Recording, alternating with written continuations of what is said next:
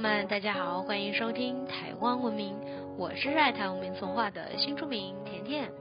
说到补财库，我相信大家都不会感到陌生吧？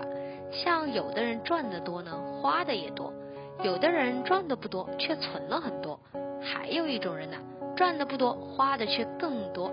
这呀，就是财库的差别了。那到底财库是什么呢？补财库到底有没有用呢？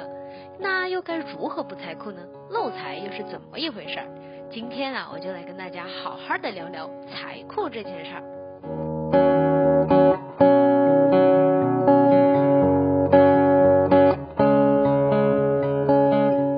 对于人类来说，钱财可以算是另一种形式的阳光啊、空气啊，还有水了。有些人赚的多，有些人呢赚的少。有的人呢，不但是赚不到钱，还负债累累。这其中的差别呢，也不完全只是谁努力的比较多了。俗话说得好，人两脚，钱四脚，更多时候啊是看钱愿不愿意跟着你了。我相信大家应该都有听过“水为财”的说法。其实啊，这个观念呢并没有错哦，只是呢，水并不等于财。所谓山管人丁，水管财。在我们的传统民族文化当中啊，财呢其实不是一个具体的东西，而是一种流动、流通的能量。钱的功能呢也是如此，钱财呢也借由着人潮还有趋势而来的，这呀就是所谓的财运了。而财库呢，顾名思义就是存放钱财的地方，就像是水库啊、水池。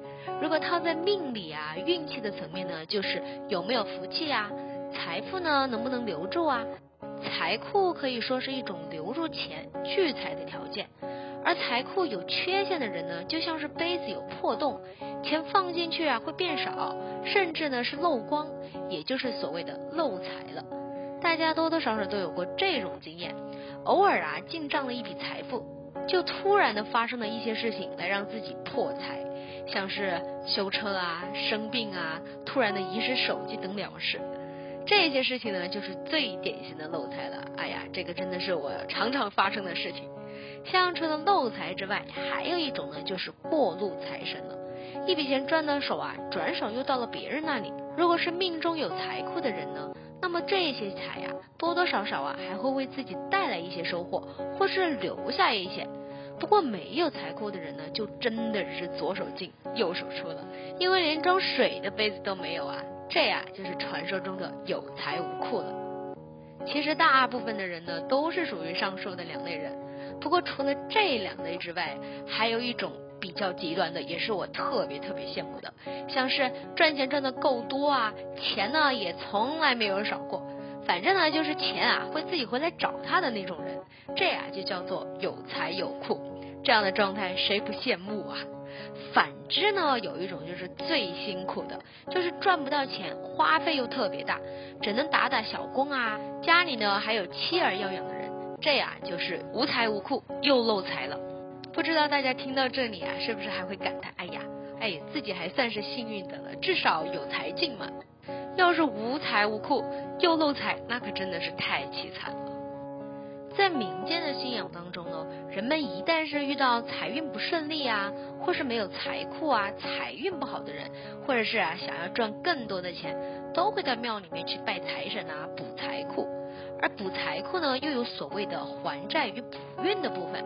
根据记载啊，人来到这个世界呢，就欠下了四笔费用，分别是天曹五斗星君、十二值年入库和本命元辰这三笔天库的借贷。还有一笔呢，是欠阴曹地府库官的，大家千万不要觉得奇怪呀。这些费用呢，其实可以理解为代办费、手续费，还有行政费用。就好比你要移民出国，都需要用到钱吧？而且呢，还要到户政机关调资料啊，申请藤本啊，也是需要费用的。也就是生命转移的各种手续费，这也就是所谓的寿生债了。道藏中呢就有记载了，寿生债呢是按照每个人的出生年月日时来计算的，而且啊都有各自的价位哦。而我们成为人之后呢，就必须归还所欠的债，连同利息，现生呢才能事事如意，还能免除血光啊、火劫呀、车碾、官非等十八种横灾。根据今年的说法啊，还寿生债呢还有许多管道哦，像是最直接的就是请专业人士办理还库啊，还必须要计算好个人的欠款与衍生的利息，再进行可以烧化相对应的寿生钱来进行还债。另外呀，诵读、抄写《金刚经》《寿生经》等经文，平时啊行善布施呢，都能得到福报来抵寿生债哟。一般而言，到财神庙求神明赐福、补财库、摆摆风水财位啊，都属于补现实财库、运还有巩固财运的范围。到庙里呢，通常都是透过上书文啊，准备好相应的金银财帛啊，像是玉皇钱啊、天地水钱啊、财神宝衣啊、寿生钱等等，祈求神明为自己办理补库。而具体的做法跟内容呢，每一间庙都不同了。一般来说呢，只要找自己信仰的庙宇询问，再按照庙方的要求配合就可以了。除了还清寿生债与现世补运补财库之外，还有一项补未来财库的做法哦，称为济库，也就是一种预付的概念，希望来世啊可以延续今生的福禄，下辈子呢可以不欠阴债而过得顺风顺水。在台湾民间的传统丧葬习俗中，也有烧库钱给亡者的习俗。一呢是为亡者还清之前欠的寿生债，二呢就是预付下辈子的费用了。补财库对日子的要求啊，并没有什么严格的规定。不过呢，据说啊，在一年当中有几个日子啊是最适合的。首先呢，就是农历正月的初九天公生。在民间信仰中，玉皇上帝啊是众神的领袖，俗称天公。在拜天公的时候，向上天祈求赐福，自然啊最容易得到庇佑了。第二个呢，就是三元节。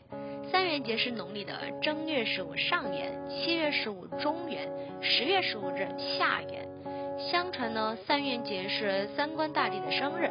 三官大帝呢，分别执掌天地水三界，是地位仅次于玉皇大帝的神明，又称为三界公，有赐福、赦罪、解厄的职权。而天库、地库和水库呢，又直接关系着人的财富的来源啊，财富的稳定与运转啊。因此啊，古人呢也大多会选在这三天为自己改运补运。第三个呢，就是财神的生日啦。农历的三月十五日为玄坛赵天君的寿诞。根据记载，赵天君呢是五路财神之尊，掌管天下财源，富贵穷通皆由他所定，自然呢也是人们求财的最直接的对象了。不过啊，财神呢是很公正的哦。如果你做生意很讲信用，又有一颗善良的心，他可是很愿意帮助这种人的哦。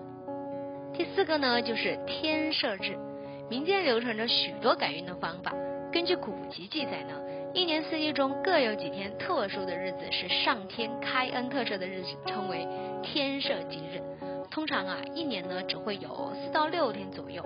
在天赦日的期间，只要你诚心的向上天忏悔自己的罪过，就有机会得到上天的赦免而获得好运呢。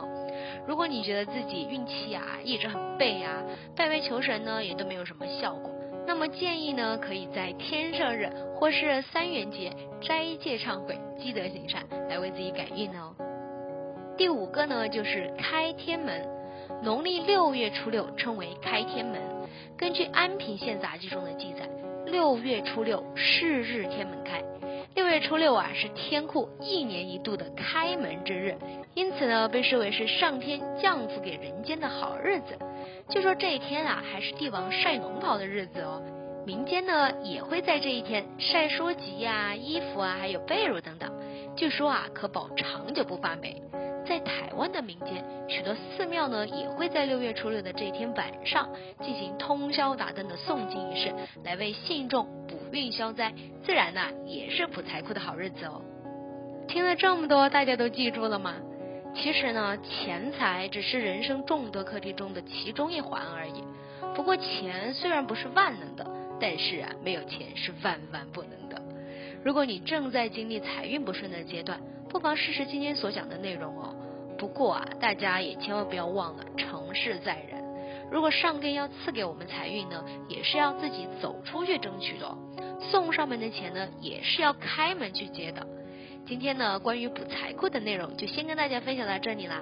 如果大家有知道其他有趣的说法，或是我们错过的哪些重要的内容，也欢迎大家留言提供分享给我们呢。想要知道更多有趣的台湾民俗文化吗？可以在脸书搜寻台湾本名，按赞追踪哦，或者直接搜寻台湾本名，关注我们的官网。我们下次见。